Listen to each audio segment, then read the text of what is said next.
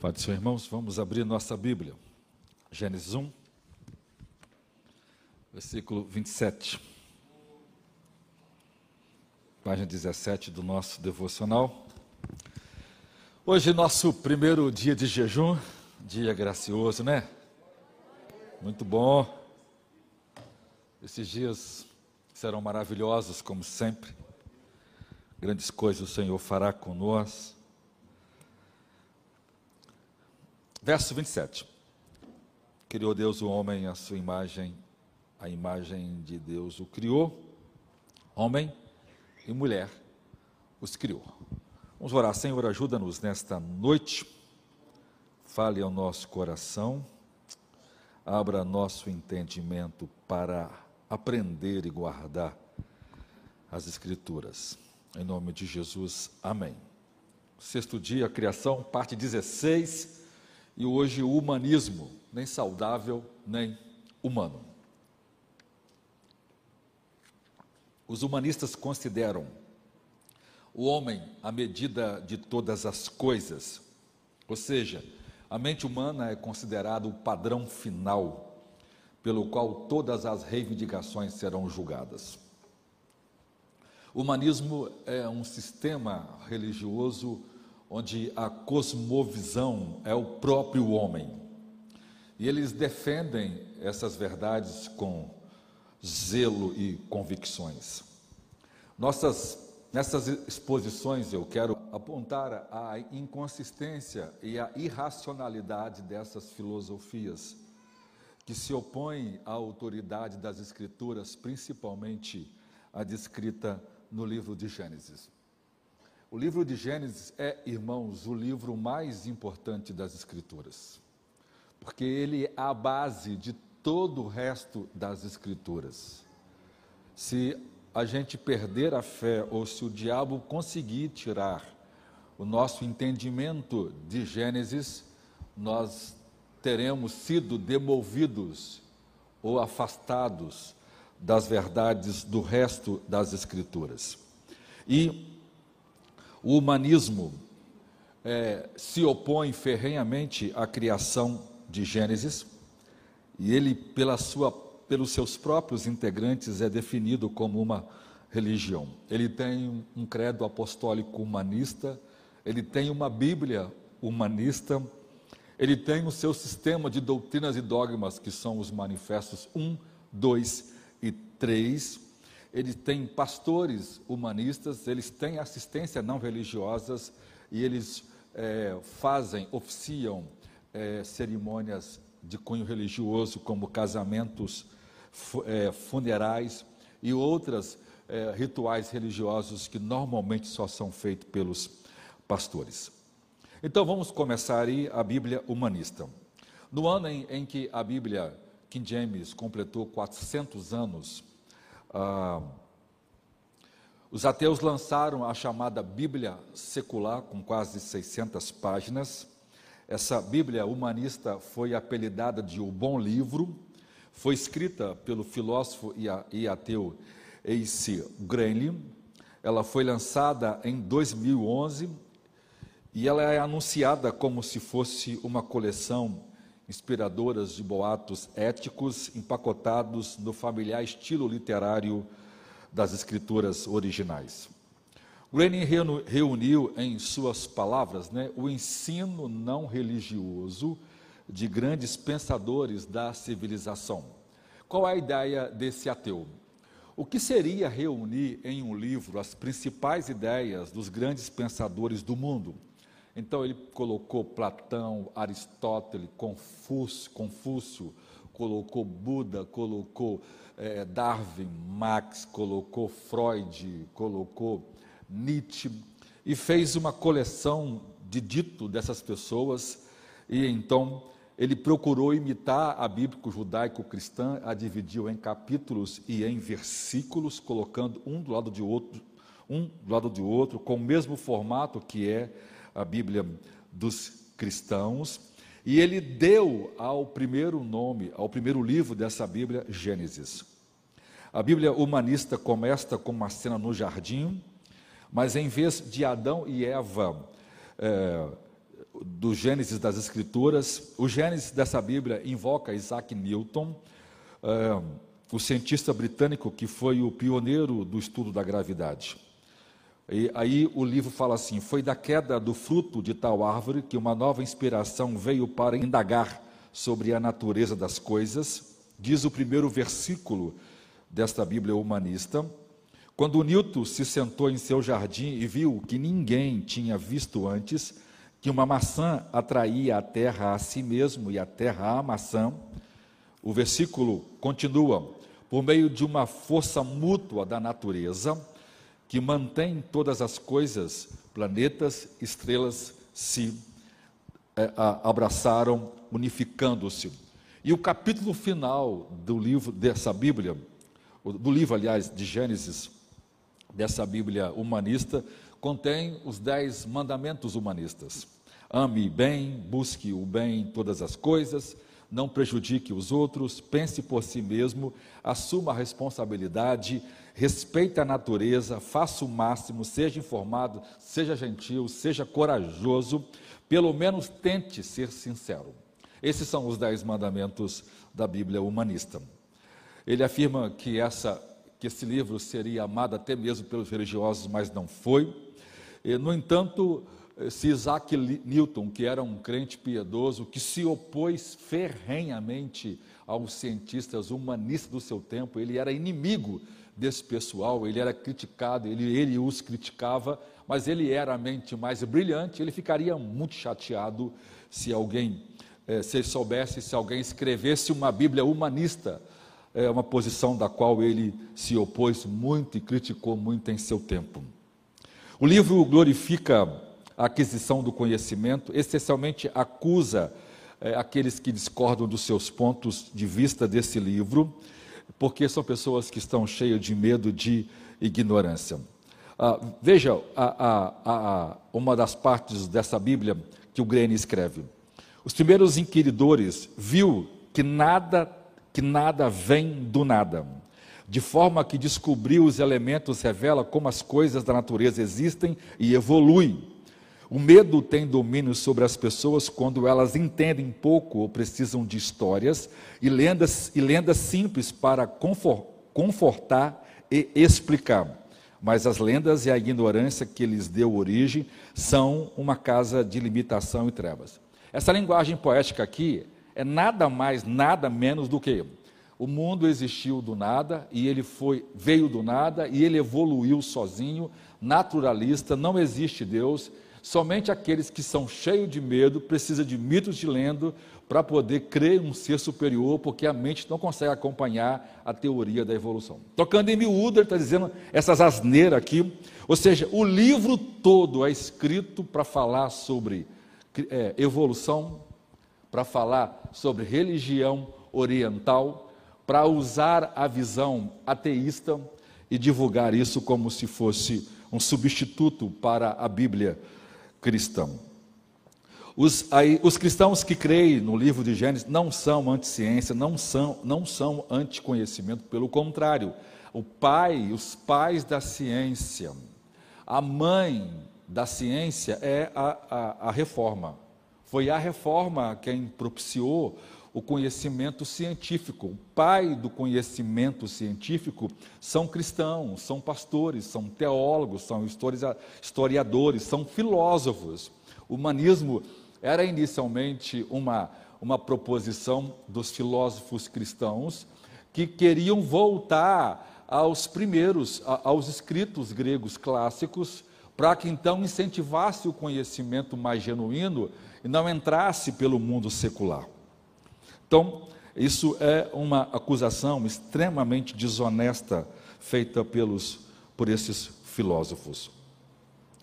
Uh, afirma que as pessoas religiosas se, iriam se conectar a esses conceitos, já que esse diz que esse livro é, é, é antirreligioso, mas elas vão se, se conectar em conceitos religiosos.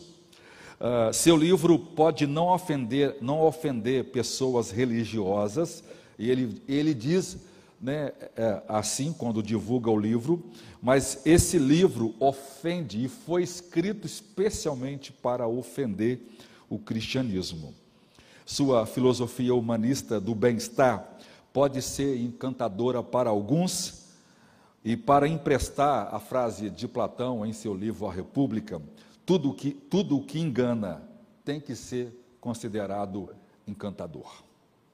Os cristãos reconhecem que há um caminho que ao homem parece direito, mas o seu fim é o caminho de morte. E é exatamente que a esse livro não surtiu efeito, não vendeu muito, porque eles são pessoas que, né, os humanistas são, são pessoas tomadas de vaidade, são pessoas com doutorados, e, e, o Deus deles é a mente. Então eles não, não, não se deram o trabalho de, nem de comprar a própria Bíblia deles. Então não bateu, mas está disponível no mercado, inclusive no Brasil tem isso em português.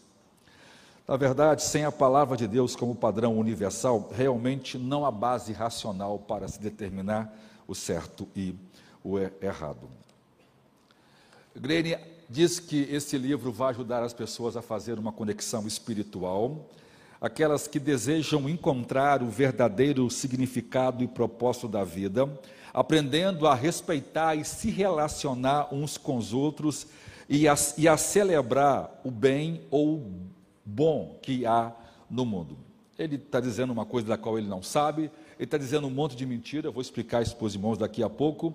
Ele está mostrando, é, é, é assim, impressionante, né? O cara faz dois doutorados, já falei isso várias vezes aqui, para perder a noção de certo, para perder a noção de errado e para poder dizer coisas que ninguém no seu são, são juízo poderia dizer, a não ser que colocasse uma, uma chave na mente e essa chave fosse virado e essa pessoa começasse a olhar por uma cosmovisão diferente e dizer coisas absurdas, e mesmo com resultados mortíferos, castróficos, mesmo com é, resultados cheios de vileza.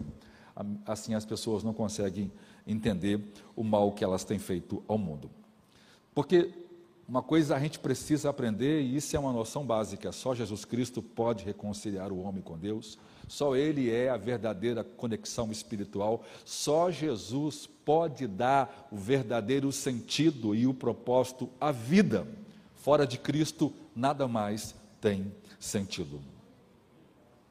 Uma citação ateísta, já no final do livro, eh, nos lembra a, a diferença eterna entre a filosofia do homem e a verdade de Deus. Olha o que ele escreve: quem aprendeu a morrer, porque essa é uma cultura da morte, desaprendeu a escravidão.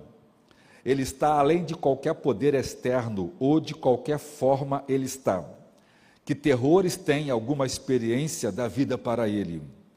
Ele é consolo, este é o consolo final. Dormiremos à noite e seremos livres para sempre. Veja só, esse cara está dizendo né, que a morte é o fim de tudo. Que aquele que entendeu que após a morte não vem nada, é a pessoa livre da escravidão, e a escravidão aqui, tudo que esse cara fala é contra Jesus, é contra as escrituras. A escravidão aqui é o, o cristianismo. E a gente sabe que a morte não oferece liberdade e conforto nenhum. A morte é um inimigo que precisou ser vencida por Jesus na cruz do Calvário. E a Bíblia mostra para a gente que após a morte vem o juízo, vem o tribunal de Cristo, vem o tribunal de Deus, onde os homens vão prestar conta de tudo aquilo que fez. Então, essa teoria dos de Epicuro, né, que foi ensinado no tempo do apóstolo Paulo. Paulo vai cair matando nessa, nessa teoria. Ele fala assim: aquele que, que espera em Cristo só nessa vida é o mais miserável dentre os homens. Por quê? Porque a verdadeira recompensa está no pós-vida ou na ressurreição dos mortos. Somente Jesus poderia dar consolo para uma pessoa que morre depois da morte. A palavra de Deus nos adverte que sem a confiança no sangue de Jesus Cristo derramado na cruz do Calvário e a vitória da sua ressurreição, que nós vamos celebrar domingo na Santa Ceia e na Páscoa, nenhum de nós poderemos ter uma perspectiva pós-morte que não devemos temer. Sem Cristo, o que resta é o castigo eterno. Sem Cristo, o que resta é o inferno. Sem Cristo, o que resta é o sofrimento eterno. Jesus é, é, é, é o, o amor de Deus encarnado em pessoa, mas ele foi a pessoa que mais falou no inferno. 96 vezes a palavra inferno está na boca de Jesus nos evangelhos. Ele diz que lá aonde aonde a pessoa não tem descanso, aonde há ranger, choro de dente, ou ranger de dente e choro por toda a eternidade. Segundo, o humanismo nem saudável nem humano.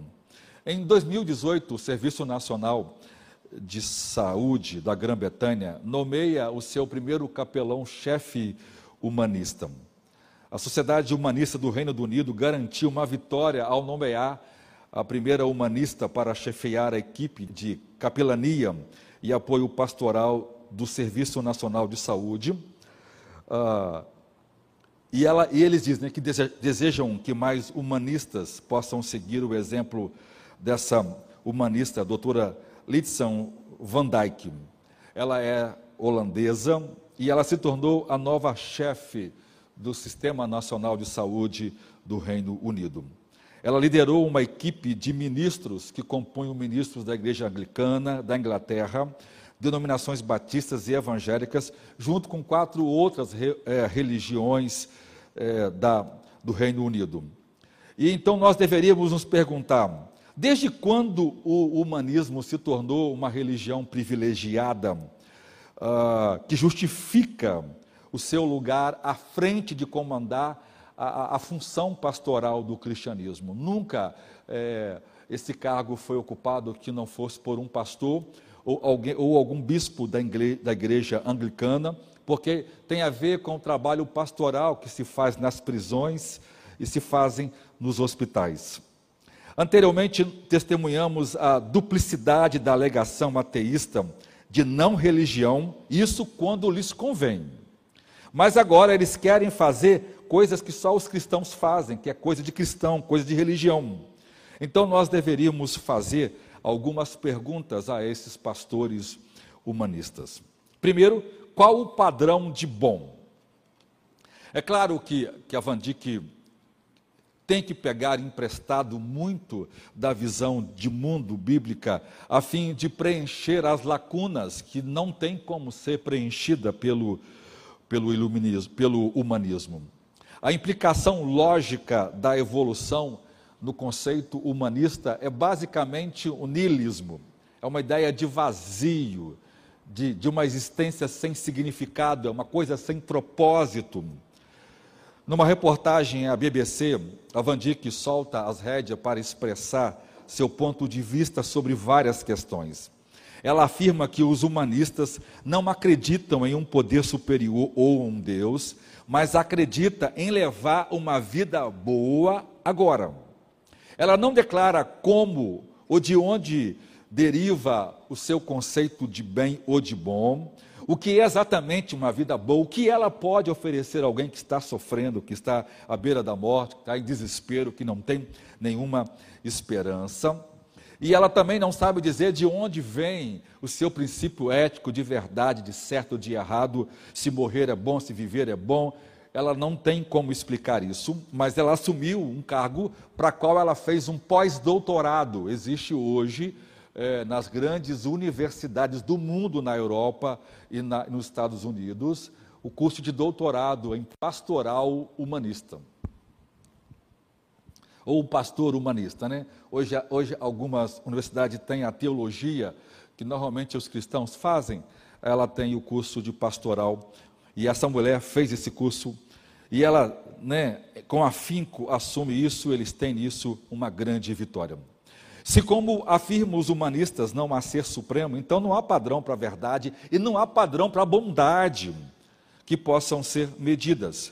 Então, a conclusão, a conclusão lógica do humanismo, humanismo, é o que ela falha em admitir nesse seu monólogo né, com a BBC, é como, como as pessoas é, se estabelecem como árbitros para a verdade, para o certo e para bondade. Ou seja, sem o Deus da Bíblia como fonte final da ética, o relativismo é o resultado final para estas coisas. Aí, minha parte B, então, relativismo moral e cuidado pastoral. Em uma, em uma entrevista de rádio que está no YouTube sobre a sua nomeação como capelania do Sistema Nacional de Saúde, ela afirma: os humanistas aceitam que a vida atual que vivemos é a nossa vida e a nossa única vida. Então nós não nos preocupamos com a vida após morte, porque ela não existe, ou pensando algo depois da morte. Portanto, nós tentamos fazer propósito para que nós mesmos temos a vida boa agora. Isso normalmente é um puro niilismo, porque isso é vazio, porque a vida que nós vivemos agora não tem as respostas que nós constantemente fazemos. Paulo condena essa filosofia como a filosofia de Epicuro, que ele usa a expressão, né? É, comamos e bebamos, porque amanhã morreremos. Na, na, na visão de Epicúrio, o homem tem que beber todas as taças dos prazeres agora e não se preocupar com o futuro. O que vale é o agora, o que vale é a vida. Então eu tenho que viver do jeito que eu quero, da melhor forma agora, porque em breve vou morrer e depois da morte não tem mais absolutamente nada. Paulo condenou e a Escritura condena em vários textos esse tipo de, de verdade.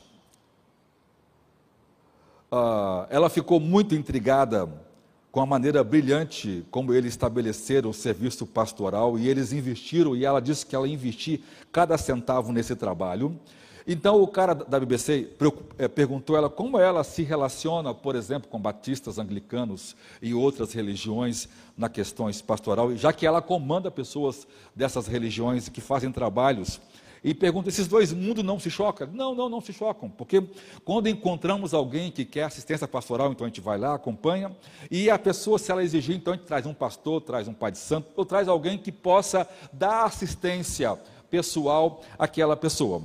Mas se ela entender que quer uma oração, ela diz, ela diz, eu não me sinto autêntica para orar, eu não creio em oração, mas se ela quiser o ritual da oração, a gente convida alguém que possa fazer esse ritual de oração para que possa acompanhar aquele paciente. Mas se ela entender a oração como sentar perto, se ela entender a oração como yoga, oração como meditação transcendental, então eu estou disposto. Eu fico impressionante. Né? Não é melhor dizer né, que, ela, que ela é adepta do budismo? Não é melhor dizer que ela é adepta do orientalismo? Né? Não é melhor do que, do que dizer que ela é humanista, que ela é cientista, mas não ora, mas ela medita. Ela não ora, mas ela faz meditação transcendental. Ela não ora, mas pratica jorei. Ela não ora, mas ela faz yoga. Ela disse que ela defende uma espiritualidade ampla, já que ela não acredita em nenhum Deus. Uh, e esse amplo, né, ela quer dizer que ela respeitaria teoricamente as pessoas de fé. Ela disse que essa experiência é, espiritual está fora da experiência cotidiana dela e ela não acredita nada que extrapola aquilo que ela pode ver e percebeu. Então, o que, que, eles fazem? Eles levam música, eles contam uma piada, contam uma história, eles falam da filosofia, eles leem Platão. Vocês já, já, perceberam por que, que quando Deus escolheu escrever o seu livro por meio dos homens, por que, Deus não, por que, que Deus não colocou aqui nada da filosofia grega? Quando Esdra estava escrevendo o Antigo Testamento, Platão estava vivo, Aristóteles. Por que, que isso era conhecido? O povo judeu, o povo judeu ficou escravo do, dos gregos por muitos anos.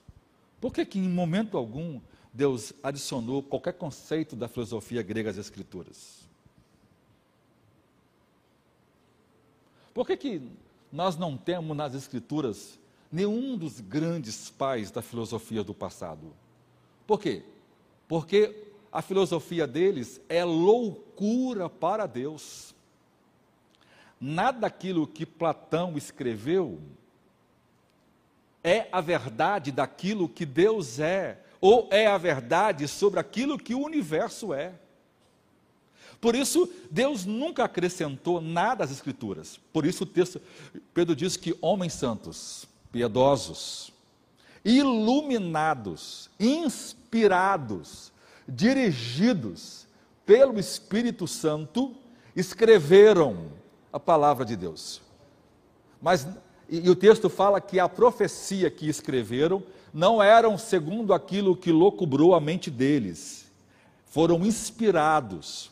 Não era de particular interpretação deles, mas o Espírito Santo os guiou. De tal forma que o texto que temos aqui é, na verdade, a gloriosa palavra de Deus. Agora escute-me. E quando Deus escreve a sua palavra, o que, que ele faz? Ele pega homens simples, numa linguagem simples, porque ele sabe, como Deus, de que as pessoas que teriam acesso às Escrituras seriam pessoas simples. Então, a linguagem das Escrituras sempre foi uma linguagem escrita para atingir pessoas piedosas. E como Deus é grandioso, ele usaria o quê? Ele usaria uma linguagem mais simples. Porque o grego do Novo Testamento é o koine, é o grego simples. Porque Deus não usou o latim, que é uma língua dos documentos oficiais? Porque Deus não usou o grego clássico, que é a língua da filosofia? Porque usou a, a, a língua dos pobres? Porque um Deus grande, para demonstrar o seu caráter, o seu amor, se tornou homem, se tornou pobre. Jesus poderia ter nascido num palácio, mas Deus faz isso exatamente para mostrar a loucura da soberba do conhecimento humano. Por isso, diz a Bíblia que poucos nobres são chamados. Poucos são os entendidos que são chamados. Então Deus idealizou salvar aqueles que serão pobres, pobres de espírito, mas atingindo principalmente aquelas pessoas que não teriam, não teriam acesso ao, ao conhecimento acadêmico. Embora nós temos nas escrituras homens poderosos como Moisés, Moisés era o homem mais, um dos mais intelectuais do seu tempo, porque ele foi treinado para ser o faraó, então ele, rece, ele recebeu o melhor treinamento acadêmico do seu, do seu tempo. Nós temos Esdras, que seria hoje um escriba, um dos doutores incomparáveis. Nós temos Daniel, nós temos Isaías, mas nós temos Paulo, que era o homem mais inteligente, mais culto da nação do tempo dele. Deus usou também gente que sabia demais, mas usou a grande maioria de pessoas simples para evidenciar que Deus usa as coisas simples para confundir as complexas. Deus usa as coisas desprezíveis para confundir aquelas que parecem. Deus usa as coisas que não são para confundir as que são, para que a excelência do poder e a glória seja somente de Deus e não do homem.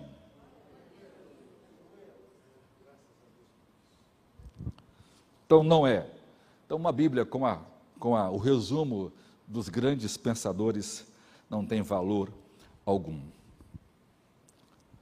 Então ela vai ter que tomar emprestado ideias da visão do mundo bíblico a fim de preencher as lacunas da sua visão de um mundo completamente vazio e sem sentido. e foi exatamente isso que o amigão dela, Richard Dawkins, na sua citação infame em seu livro é, Deus um Delírio, ele escreve: O universo que observamos não tem nenhum projeto, não tem não, nenhum propósito, nenhum mal, nenhum bem, nada além de indiferença, tudo é cego e impiedoso. Ela não pode compartilhar esta visão, porque Dawkins na Inglaterra é tido como doido, como varrido. No mundo ele é filósofo, na sua terra ele não é, então as pessoas não aceitariam que ela citasse. Não, tô, ela não vai chegar para alguém que está no, no leito de morte e citar um cara que está o tempo todo no seu Twitter né, comparando, comparando crianças com síndrome de Down a um porco, comparando é, pessoas idosas a, a, a, a, um crocodilo ou um rinoceronte que deveria ser abatido, cortado e vendido como se fosse. Ninguém quer ouvir falar de um cara desse que não tem senso de amor, porque é isso que promove esse tipo de intelectualidade. D. Humanismo, onde está a sua humanidade? Os humanistas são uma, uma, uma organização de, de caridade que promove o humanismo e tem como objetivo representar pessoas que buscam viver uma vida boa, sem crenças religiosas e supersticiosas. Mas vejam os valores que a Van Dyck e os humanistas da UK defendem. Vejam. Primeiro, eles promovem o tolo ano do aniversário de Darwin, dia 12 de fevereiro, e eles estão lutando para se tornar, para que isso se torne um feriado. Muito, muitos feriados, por exemplo, importantes do Reino Unido, é, feriados de homens piedosos de Deus, já foram tirados do calendário por causa desse pessoal que entra com processo, que convence, que ganha bancada, que elege deputados, que vão lá para tirar, para fazer apagar qualquer menção do cristianismo. Muitos deles trabalham para tirar é, é, é, obras de arte dos cristãos, escondê-las no, no, nos porões dos museus, para que não sejam exibidos, para que as pessoas não façam menção da história cristã do passado. Já que a Europa foi um dos países mais essencialmente cristão da história, eles querem varrer, e para fazer isso, eles têm que praticamente destruir toda a Europa, porque onde você vai tem vestígio da graça de Deus, tem vestígio das histórias. Nós temos pessoas que são descendentes de famílias de, de George Whitfield, de John Wesley, de, de Abraão Caipe, de homens poderosos, de gente crente, que tem história, que tem diário, que tem testemunho, que tem que tem é é é, é, é, dados importantes, que tem livros, que tem coisas contando que não pode ser apagado. Então, é um trabalho que eles se gastam e muito para poder demolir. Na seção Escola de Educação do seu site, eles, gabam, eles gabam do slogan que eles criaram né, e invadiu as escolas: ensine a evolução e não a criação também teve uma série de vitória, incluindo a evolução, para ensinar, nos lá os primários vai de 1 até 8 anos de idade, e só ensina isso para as crianças, não mais a visão criacionista. Estou falando de um país, irmãos, onde toda a escola era confessional. De um mundo onde só tinha escola confessional. Estou falando de um país aonde o iluminismo cristão esteve lá e não deixou por muito tempo entrar o iluminismo francês, que era ateu.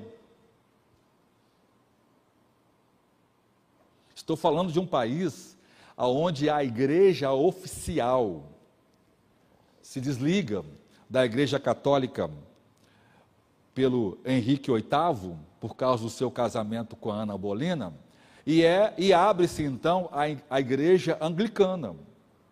Uma da igreja, a igreja de John Wesley, de J.C. Halley, a igreja de John Stott, a igreja de, é, é, é, de Martin Lloyd Jones.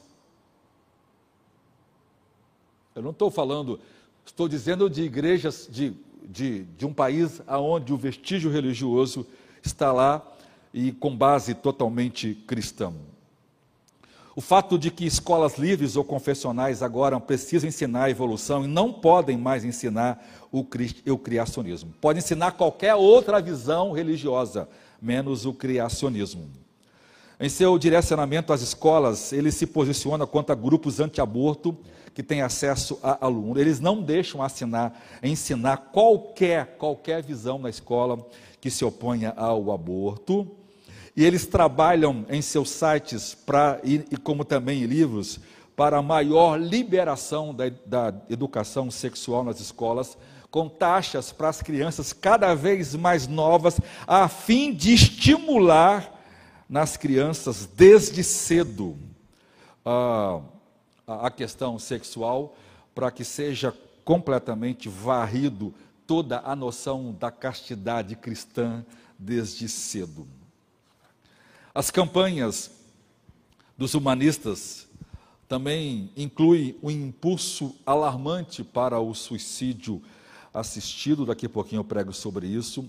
E eles afirmam: há muitos, há muito apoiamos as tentativas de legalizar a morte assistida, o suicídio assistido, a eutanásia voluntária em todo o Reino Unido. Em sua campanha para liberalizar ainda mais a lei do, do aborto, eles dizem: nós nos opomos a qualquer mudança na lei. Isso está, irmãos, no site público, qualquer um lê.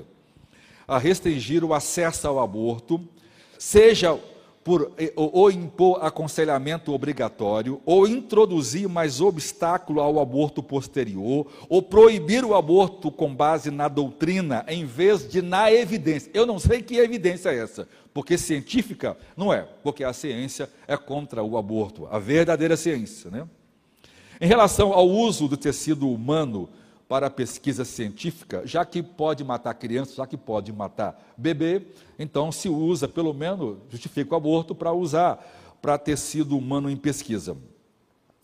Ele diz: os humanistas do Reino Unido fazem lobby sobre a lei de fertilização e embriologia humana para acabar com os mitos sobre a lei divulgados pelos grupos religiosos cristianismo e definir posição em uma série de questões, incluindo, olha o que eles querem: a seleção dos sexos por embrião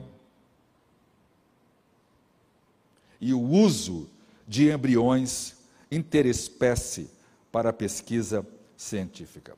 Ou seja, eles querem que misturem os genes, os genes humanos com genes animais, que misturem as células de humano com células de animais, já que humanos e animais, já que os homens evoluíram dos animais, e eles acreditam anticientificamente que as células dos animais são igual dos homens, e aí, ah, para poder fazer e desenvolver outros seres, outra espécie que seja a junção de animais e seres humanos. Não parece coisa de filme? Mas isso é uma grande. Os filmes não inventam muita coisa, né? Segundo o erudito, as campanhas dos humanistas por direitos humanos e igualdade incluem o fim, o fim do privilégio eh, religioso nas leis do casamento, em que é realizada pelos pastores. Eles querem que isso seja acabado e seja só feito pelos humanistas pastores humanistas, ou que os pastores humanistas possam fazer casamento, batismos. Aí a pergunta, mas batismo, já que vocês. Mas as pessoas podem se batizar e se tornar humanista. Os humanistas tomaram uma frente na luta mortal para abolir as leis de blasfêmia no Reino Unido.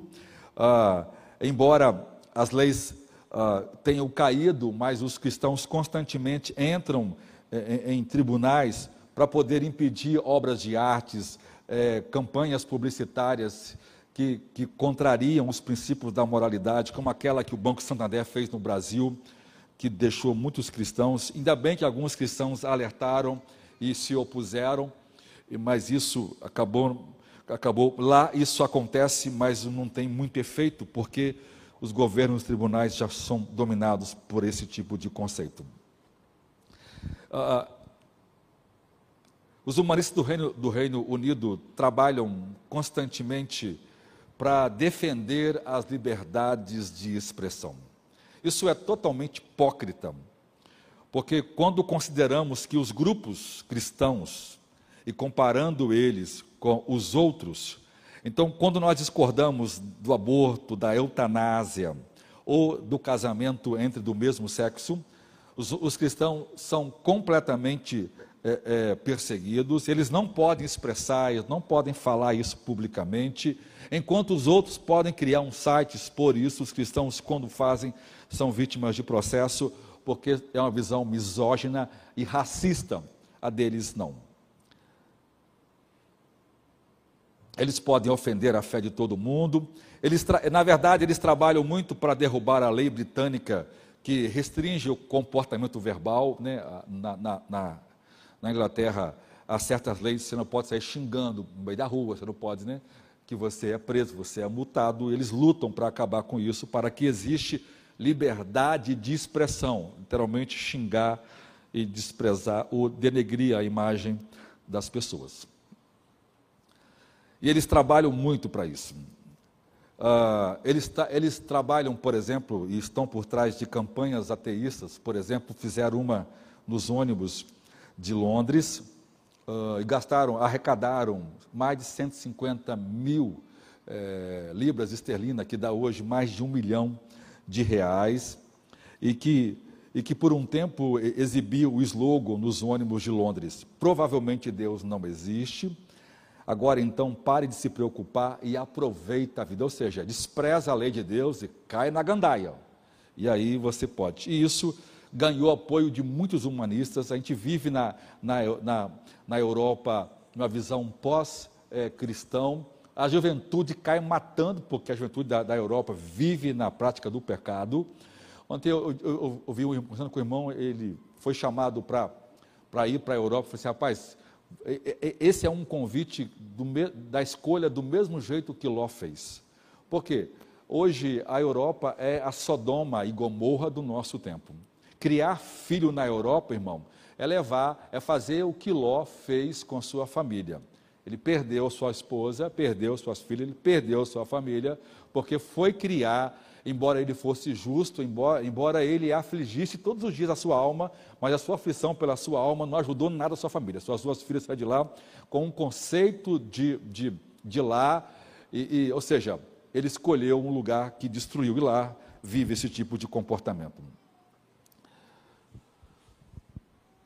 Interessante que, que os cristãos uh, fizeram propaganda, né? os cristãos lá são poucos, mas eles são valentes também, e foram lá fizeram um, um, um, propaganda, alugaram, enquanto eles pagaram um valor, os cristãos tiveram que pagar duas vezes mais o valor, porque a campanha era cristã, e já sabiam né, que a campanha era para combater a campanha humanista, e colocaram o Salmo 14,1. Diz o tolo em seu coração, não há Deus. Resultado, os cristãos foram processados e multados por um discurso de ódio. Terceiro, Holanda e os horrores do humanismo desumano. Por meio da, da recente nomeação de Van Dijk uh, pelo, no Sistema Nacional de Saúde, e já que ela veio da Holanda, então ela exportou o pior do humanismo liberal, algo extremamente tóxico. Embora nós temos cristãos ativos na Holanda, embora a Holanda já foi um país totalmente cristão, mas ela tem uma carga relativista e moralista com os padrões mais baixos da Europa. Todo tipo de imundícia, todo tipo de ação contra Deus nasceu nesse país. Lá primeiramente, lá, primeiramente, aprovou a lei do aborto, quando ninguém comentava isso. Lá é, é o país hoje líder mundial na prática da eutanásia, embora ainda hoje a eutanásia não seja legalmente liberada, mas na prática ela é feita. E ela é hoje, por exemplo, o estudo de caso em. Hoje eu estava olhando, não tenho mais tempo para olhar, algumas. Você consegue hoje encontrar muitas monografias ou, ou dissertação de mestrado, tese de doutorado de pessoas da PUC, de várias universidades aqui no Brasil, que fazem trabalho sobre a eutanásia. E qual é o campo de pesquisa dela? É a Holanda, porque lá é a base dessas ideias que influenciou vários países pelo mundo. Os médicos holandeses envolvidos em suicídio uh, assistido são responsáveis impressionantemente por 5% das mortes eh, hospitalares, conforme boletim oficial em 2015. Uma estatística horrível que tem aumentado ainda mais. Considere, por exemplo, também a, a, a, a liderança do governo holandês em contrabalancear financeiramente a proposta do presidente norte-americano Trump. O Trump, em 2017, cortou bilhões, bilhões de reais, de dólares, irmãos, destinado a instituições é, pró-aborto. Então ele cortou. E ele passou a usar esse dinheiro para instituições é, pró-aborto, é, é, é contra o aborto, né? É, pró-vida. que, que, que a Holanda fez? A Holanda pegou o mesmo valor e, e direcionou para as instituições pró-escolha, pró-aborto. E olha o que a, a, ministra do Comércio e Desenvolvimento da Holanda, Lilian Promen, declarou. O acesso à saúde sexual e reprodutiva, especialmente o planejamento familiar, é, é, o texto de Apocalipse fala daqueles demônios que saíram do inferno. O texto fala que eles tinham cabelo de mulher, nisso eram vaidosos, orgulhosos, e que eles tinham, que o poder deles estavam na boca. É, é basicamente o poder da mídia. Olha, irmãos, o discurso infernal que essa mulher está fazendo mas que engana qualquer um que não tem entendimento claro da verdade das Escrituras. Olha só que discurso bonito, mas um discurso mortal. O acesso à saúde sexual e reprodutiva, especialmente o planejamento familiar, continua sendo fundamental para o empoderamento das mulheres, melhorando a igualdade de gênero e reduzindo a mortalidade materna e infantil. Quando ela fala aqui planejamento familiar, ela está se referindo ao aborto, não é a quantidade de filhos. Ela está dizendo que a melhor forma de. Irmãos, isso já foi provado estatisticamente, já foi provado cientificamente, já foi provado, já foi provado politi politicamente, isso é um argumento infernal. Dizer que a mortalidade infantil é reduzida quando aumenta o número de aborto. Isso é assassinato. Isso é assassinato de bebê. E de crianças no útero. E, e matar por uma questão de conveniência. Pelo simples fato de empoderamento das mulheres. É meu corpo, são minhas regras é meu corpo, são minhas escolhas. É menino? Ah, não quero. É menina? Então eu quero. Nasceu, e tem doença, então mata. É isso que os doutorados estão fazendo com os nossos filhos.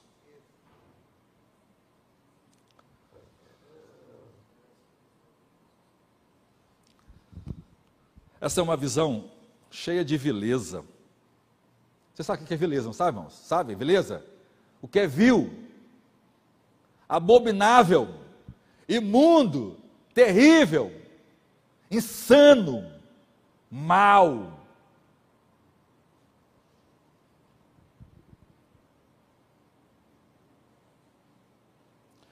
Quando uma nação rejeita a lei de Deus, ela se sente livre para cada um defender o que bem pensa igualzinha era os juízes. A resposta ao aborto está em Gênesis. Deus criou homem e mulher. Deus criou-nos e nós fomos feitos à sua imagem. Então a vida humana tem valor sim.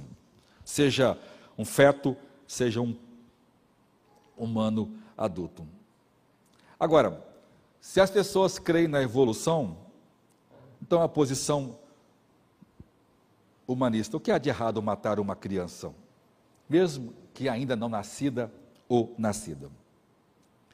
Então não há nada verdadeiramente humano no humanismo. Os frutos sociais do humanismo secular estão aí para qualquer um poder ver. Quatro, o humanismo, a vileza contra o cristianismo. Com essas vilezas em mente, contratar um humanista para chefiar a pastoral do Sistema eh, Nacional de Saúde nunca será um bom presságio. A visão de mundo que ela está compartilhando com outras pessoas é capaz de manifestar todo tipo de vileza e todo tipo de horrores e muito mais. A Fundação Humanista saudou a nomeação de Van Dyck uh, como um reflexo positivo da, da crescente ideia de inclusão. Na abordagem de fornecer cuidados religiosos, espirituais e pastorais. Mas, todavia, entretanto, quando se trata de inclusão para o cuidado religioso, espiritual e pastoral de pacientes, o Serviço Nacional de Saúde britânico tem de fato um histórico muito ruim. E deve ser julgado de acordo com o histórico de pano de fundo, principalmente dos casos mais recentes contra os cristãos.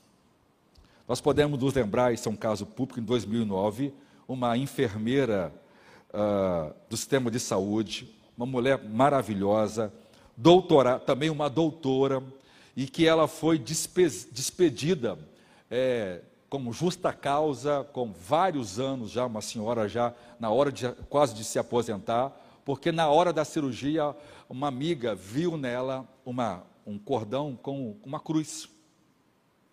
E estava debaixo da camisa, ela baixa, então aparece, porque ela vê.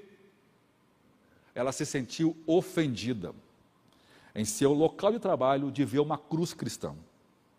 Então essa menina foi sumariamente demitida.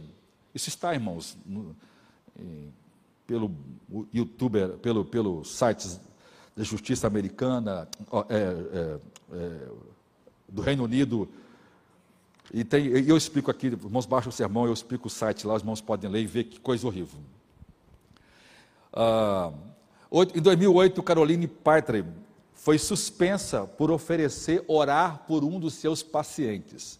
Embora o paciente amou, embora o paciente elogiou o tratado dela, embora o, o, o, o paciente saiu lisonjeado, mas uma amiga da, do trabalho, também enfermeira, se sentiu, se sentiu ofendida com o comportamento dela ela foi demitida do hospital. O que dizer, por exemplo, em 2018, de Sarah Coach, uma enfermeira cristã, que foi demitida porque foi responder aos pacientes que perguntou sobre sua fé, porque a viu tratar com carinho, com zelo, com amor, e ela se destacava de outros, de outras. É lógico que nenhum cristão se destaca mesmo. Ela foi dizer que era, ela foi dizer que era cristã. Então, ela fez oração e enquanto ajudava uma pessoa a encarar a cirurgia que estava muito aflita, embora tivesse feito o seu trabalho, uh, mas ela foi demitida do hospital também por isso. Tem aqui um monte de casos e depois os irmãos leem. Cinco, eutanásia, humanismo hospitalar. Você vê, né? É uma religião, é, o humanismo está lutando pela liberdade disso. Nesse caso da irmã que estava dessa irmã católica, né, que estava com, com o crucifixo, é, estava numa sala onde estava uma pessoa de linha espírita que usava um tipo de patuá. Haviam duas enfermeiras que eram muçulmanas, que estavam usando as turcas muçulmanas, mas os muçulmanos podem. Qualquer outra religião pode. O cristianismo não. Paz em vocês, irmãos. Todos os recursos foram dados. Foram batalhas na justiça.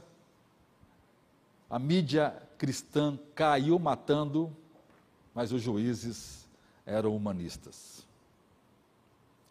A lei não condenava a irmã, a lei defendia a irmã contra a lei, contra a jurisprudência, contra tudo. Isso foi porque falar do cristianismo, falar da sua fé, é um discurso de ódio. Quinto, eutanásia, humanismo hospitalar. A eutanásia é uma das questões mais críticas enfrentadas pela sociedade ocidental. Isso pode ser visto como uma consequência lógica da aceitação da evolução como verdade, portanto, a rejeição da autoridade de Deus nas Escrituras. Com a crença na evolução, os absolutos são completamente perdidos. Perdidos. Irmãos, e uma sociedade que perde absolutos, ela não presta para nada, ela não tem nada. Sem absolutos, ninguém tem verdade alguma. Afinal, todos nós evoluímos, Somos os únicos que podem decidir o que é certo e ninguém pode nos dizer o que fazer, a não ser quando alguém faz alguma coisa de crente, e coisa de crente não pode, né? No entanto, a Bíblia não se, não se cala sobre a questão da eutanásia. Nós encontramos nas Escrituras a defesa do valor da vida humana. Talvez o mal entendido, é, ou mais comum no debate sobre a eutanásia, é porque as pessoas realmente não sabem o que é eutanásia. Ela não é o desligamento de máquinas de, em unidade de terapia intensiva, que pode estar prolongando artificialmente o processo de morrer, embora eles queiram parecer que é isto.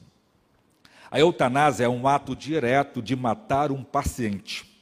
Por exemplo, por injeção letal, e assim, para evitar confusão, é melhor descrito como a morte do paciente. Se, o, se um respirador, por exemplo, de um paciente depende, é, do qual o paciente depende, for finalmente desligado, a intenção direta pode não ser matar aquele paciente. Mas, se ele fosse viver, então nada mais precisaria ser feito. Mas no caso da eutanásia, se a primeira dose de medicamento tóxico não for suficiente, então o médico dará uma segunda dose, se não for, uma terceira, até que aquilo provoque a morte. Ou seja, é um, é um homicídio culposo, doloso, com intenção de matar o indivíduo em nome de uma falsa ética, uma ética da morte. Vamos ver então. Primeiro, suicídio assistido. O suicídio é assistido, ele é feito, ele é acompanhado. Escute, irmãos, a gente vai daqui uns dias ouvir sobre casas de suicídio. Já viu um negócio desse? A gente a está aqui, a gente não vê que esse negócio está sendo discutido no mundo político, que isso é, te, é, é tese de, de universidade, que isso já é aceito por vários alunos de várias universidades do Brasil afora. Né? Isso já, já tem gente crescendo e tomando posições importantes no governo com essa ideia absurda, porque isso já é aceito em muitos países, como a Alemanha e tantos outros, Canadá, Suíça, Colômbia, Bélgica, Luxemburgo e tantos outros estados norte-americanos que também concordam com isso. Esse, esse suicídio é praticado com a ajuda de um médico que, de forma intencional, disponibiliza à pessoa informações ou os meios necessários para cometer suicídio, incluindo aconselhamento das doses, como fazer para não sentir dor, para que a pessoa possa fazer isso em casa. A diferença entre a eutanásia é que o médico faz, é o médico quem aplica, é o médico quem, quem provoca a morte do, do doente ou da pessoa. O suicídio não, é a pessoa sozinha aqui em casa. Ela pode fazer isso ou pode também fazer no hospital. É, é, é, é uma, cena, é uma cena cômica, irmãos pessoas vão lá, choram, se despedem dos seus familiares, aí saem e vai. Você vê, quem hoje aceitaria que, que né, a gente fica, ah, a pessoa pulou da ponte, a pessoa cometeu um suicídio. Isso é horroroso. Mas ir para dentro de um hospital e lá cometer um suicídio assistido pelo médico. Quem diria que a gente ouviu um negócio desse, né? E quem diria que isso seria advogado assistido pelas mentes mais brilhantes do mundo. Quem diria que um negócio desse seria ensinado nas universidades as maiores do mundo?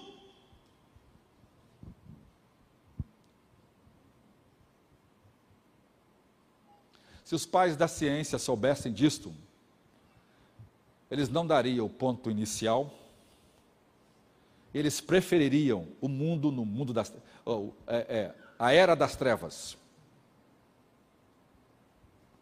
do que ver conceitos absurdos desse sendo ensinado. Bem, a evolução e a eutanásia. A evolução desempenhou um papel importante na preparação do caminho para a aceitação da eutanásia. Ela reduz os humanos a níveis dos animais, tornando tão aceitável abater um humano quanto abater um cachorro. Muitos evolucionistas defendem a eutanásia como um meio maravilhoso de nos livrar de, de nos livrar de fardos indesejados. Essas opiniões levam à crença de que matar uma criança gravemente deficiente não é diferente do que matar um corpo, como o próprio Richard Dawkins, eu tenho a cópia do Twitter de lá, expôs isso, isso está disponível em vários sites cristãos pelo mundo afora. Como Deus não existe, também a vida humana não tem valor nenhum, não tem valor intrínseco, ela não é nada.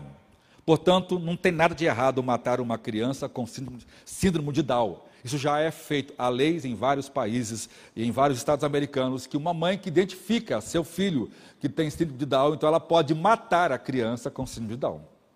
Isso já é feito, isso é aceito. E a Holanda é o país que tomou rédeas dessas questões.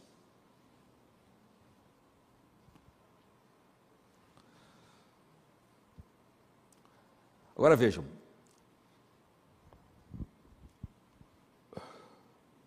Letra C. Consequências de aceitar a eutanásia. De acordo com o estudo holandês que investigou os efeitos na Holanda, onde a eutanásia é tolerada, mas não é estritamente legal, descobriu que em um único ano havia mais de 2.700 mortes por eutanásias relatadas. Mais de 50% dos casos de eutanásia são eutanásias involuntárias. É aquela que o paciente foi assassinado sem saber. Tadinho, ele morreu e não sabia que estavam aplicando nele a eutanásia. Em um caso, e tem muitos casos desses, uma senhora idosa não queria ir para o hospital porque ela tinha medo de ser sacrificada. Na Holanda, as pessoas têm medo de ir para o hospital. As pessoas viajam para outros países para lá fazerem consultas, porque né, os hospitais são chamados, é, lá isso virou brin brincadeira de rua. Ah, ah, e o médico dela assumiu a responsabilidade: não, não, não, você pode ser internada, que você não vai sofrer eutanásia. O médico então atende, atende, e ele vai para casa dormir. Quando ele volta no outro dia para né, visitar a, a paciente, ele ficou desesperado. Porque chegou lá, eh, cadê? Tinha outra mulher no lugar, outra pessoa no lugar, porque precisaram da cama, não tinha outro espaço então cometeram a eutanásia, mataram aquela, aquela mulher que não estava gravemente ferida, é, não estava em estado terminal, só foi para tratar, precisava de, de, de, de, Mas porque era idosa, eles a mataram e, e ele foi encontrar o corpo lá no necrotério. Se a eutanásia voluntária está ocorrendo em um país onde a eutanásia nem mesmo é legal, já imaginou os horrores dos resultados disso no país onde fosse legalizado isso? Todos os dias nos hospitais, os médicos precisam tomar uma decisão. Vamos tratar essa pessoa que tem câncer no pulmão? Vamos tratar essa pessoa que tem um problema assim ou assado? Nós vamos ressuscitar alguém que acabou de parar o coração, vamos dar nele o choque para voltar a viver? Os médicos têm que decidir. Mas se o valor da vida não for um valor intrínseco, ou seja, se cada vida não tiver um valor, as pessoas nunca vão decidir corretamente. Então, não importa se a pessoa vai viver mais um dia ou mais 50 anos, toda vida tem o mesmo valor aos olhos de Deus. Seja uma criança, seja um novo, seja um idoso. Porque, irmão, nós vamos chegar a um momento, já chegou para as crianças, né? O aborto já é admitido em várias pessoas, em vários lugares do mundo.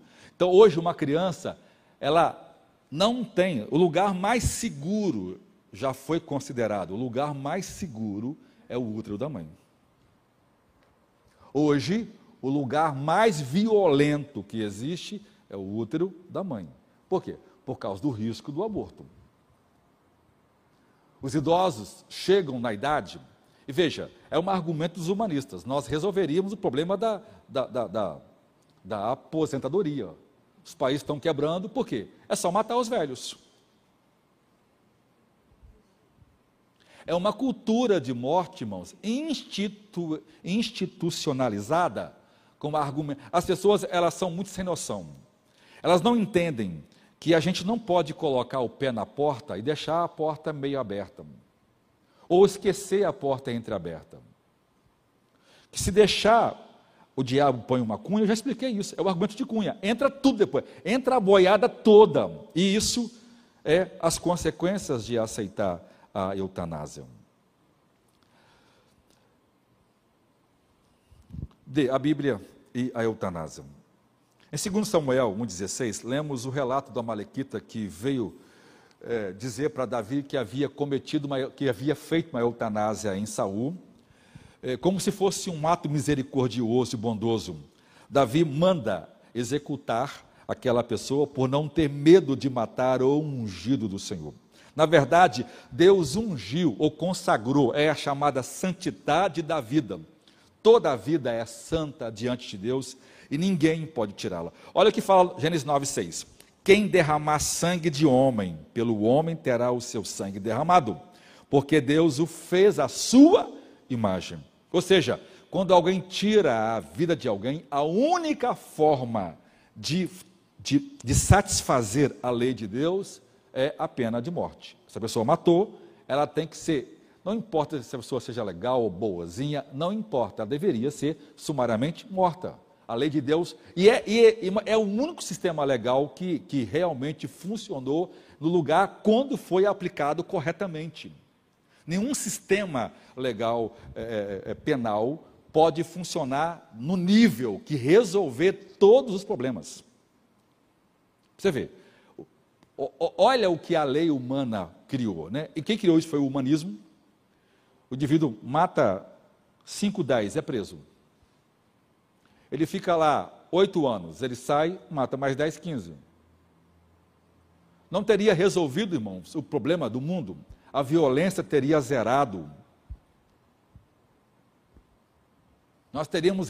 Mas você vê, você pega um argumento de alguém que escreve sobre isso, é impressionante como ele manipula os dados para chegar a conclusões lógicas aliás, antilógicas, né? porque se fosse lógica, teria chegado o que a Bíblia ensina. E Deus, quando Deus dá uma ordem, porque Ele sabe aonde vai dar, Ele sabe por que ela tem que ser dada, Ele sabe que ela é melhor. É uma decisão, é. Se alguém não quer morrer, não mata ele. Diz a Bíblia que quem não trabalha, não come. Não é o princípio básico. O problema é que nós não queremos ouvir a Deus, nós queremos ouvir as ideias, os conceitos, ah, o amor, né? Isso é frouxidão, isso não é amor, né? Beleza. Então, como evitar a, a, a eutanásia? Em, é, em, quase todas as circunstâncias, esses sentimentos são um reflexo de uma depressão latente, como uma resposta ao isolamento, à solidão, à dor, todas as quais têm soluções que não precisem matar o paciente. Uh, Vejam, em, na, em, grande parte dos pedidos de eutanásia, quando alguém recebe é, a, a notícia, então o medo ou o próprio pedido, na verdade, é um pedido de ajuda. Oferecer a injeção letal como solução para esses problemas priva essas pessoas da chance de lidar com uma nova situação de suas vidas uh, e resolver e aprender a lidar com a doença e aprender outras coisas que de outra forma não seria aprendida.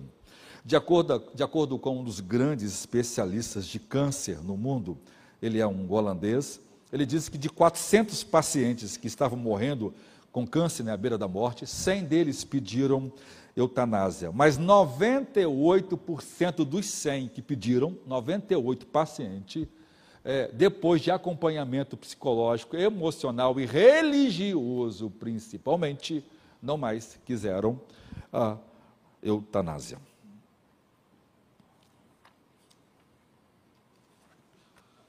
Na, na, na, Alemanha nazista, uma vez que a evolução foi aceita como verdade do Estado, então o darwinismo social foi o resultado natural e aí então a, a eutanásia foi implementada.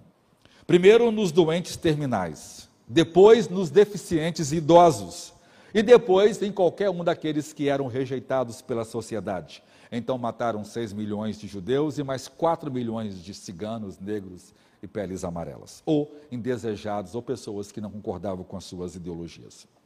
Da mesma forma, uma vez que a eutanásia seja legalizada, nossa crença na evolução e a falsa confiança nas opiniões de homens que não conhecem a Deus, então a eutanásia não será apenas um direito, ela será um regime. O Estado ou o sistema de saúde poderá matar a qualquer momento, baseado na necessidade. Então, idosos vulneráveis, ou, ou, ou, pessoas que têm a ganhar com a morte de idosos, ou de um parente que não tenha proteção contra esse mal, serão incapazes de serem ajudados ou de se defenderem sozinhos. O direito de morrer pode facilmente se tornar um dever de morrer, pois muitos já são fardos indesejados sobre o sistema atual. Isso porque foi erudidos a base cristã, dos valores cristãos e a consequência lógica da, da, rejeição da criação divina é a evolução. E a aceitação da evolução só leva a um lugar: a prática da impiedade. Por isso, o Salmo 14 e 1 diz: Diz o nécio, diz o tolo em seu coração: Deus não existe. Mas olha o final do salmo. Por isso se tornaram impiedosos e assassinos. Concluindo, nós precisamos, irmãos, de um chamado à oração e ao testemunho. A ascensão do ateísmo e do humanismo na vida pública é uma coisa que deveria nos entristecer. E nós deveríamos aproveitar esse jejum para orar e jejuar por isso. Porque os frutos da vileza do humanismo estão aí abertos e público para todo mundo que queira ver. As raízes evolucionistas os frutos imorais dessa sociedade que desprezam o valor, os valores bíblicos, que desprezam a moral divina. Os cristãos precisam trabalhar para votarem em pessoas que trabalham na vida pública, mas que não defendem esses valores. Precisamos orar para médicos, enfermeiras e professores cristãos universitários que são obrigados a se conformar com o meio.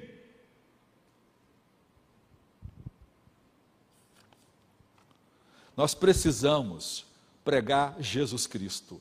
Nós precisamos mostrar às pessoas que a, que a Bíblia é a palavra de Deus. Nós precisamos amar as Escrituras. Irmãos, agora escute-me: não haverá poder nenhum em nós dizer que a gente crê na Bíblia e não lê-la. Não lê-la. Não lê-la. E aqui tem uma, um argumento muito fácil. Sabe o quanto é que a sua fé? Você crê em Deus? Quem de vocês crê em Deus aqui? Vamos levantar, deve, deve crer também, eu acho que crê. Se o cara não tem condições, levantar a mão, vai ler a Bíblia, né? Escute-me, irmãos. A sua fé em Deus é muito bem exemplificada do seu desejo de ler todos os dias a Bíblia. Se esse livro é a palavra de Deus, então todos os dias eu quero ouvir Deus falar comigo.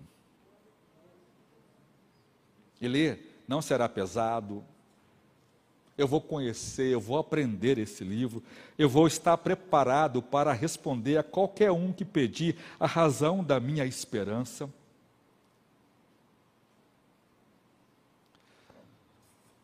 Curva sua fronte, Senhor, ajuda-nos. Nós precisamos da ação do Senhor Jesus Cristo, a palavra viva, para que possa ser revelada ao nosso coração porque o Senhor é o Criador de todas as coisas, porque nele e para ele e por ele foram feitas todas as coisas, sejam das que estão na terra ou no céu, sejam poderes, potestades, sejam coisas visíveis ou invisíveis, tudo foi feito por ele e para ele. E nós possamos amar Jesus Cristo, Senhor da vida, aquele que pode nos salvar e guardar as nossas mentes, para que nós possamos trazer cativo todo o pensamento a Cristo. Para isso, nós precisamos tomar as armas poderosas da nossa milícia, para demolir essas fortalezas, esses sofismas, estas falácias, esses argumentos que se levantam contra o conhecimento de Deus, criados pelo príncipe desse mundo. Dá-nos o poder de nos levantar, Senhor, e pregar o Evangelho e se opor a toda cultura da morte, mesmo que isto nos custe privilégios, nos custe a reputação ou até mesmo a nossa vida. Ajuda-nos, no nome de Jesus. Amém. Deus abençoe você, Deus abençoe sua vida.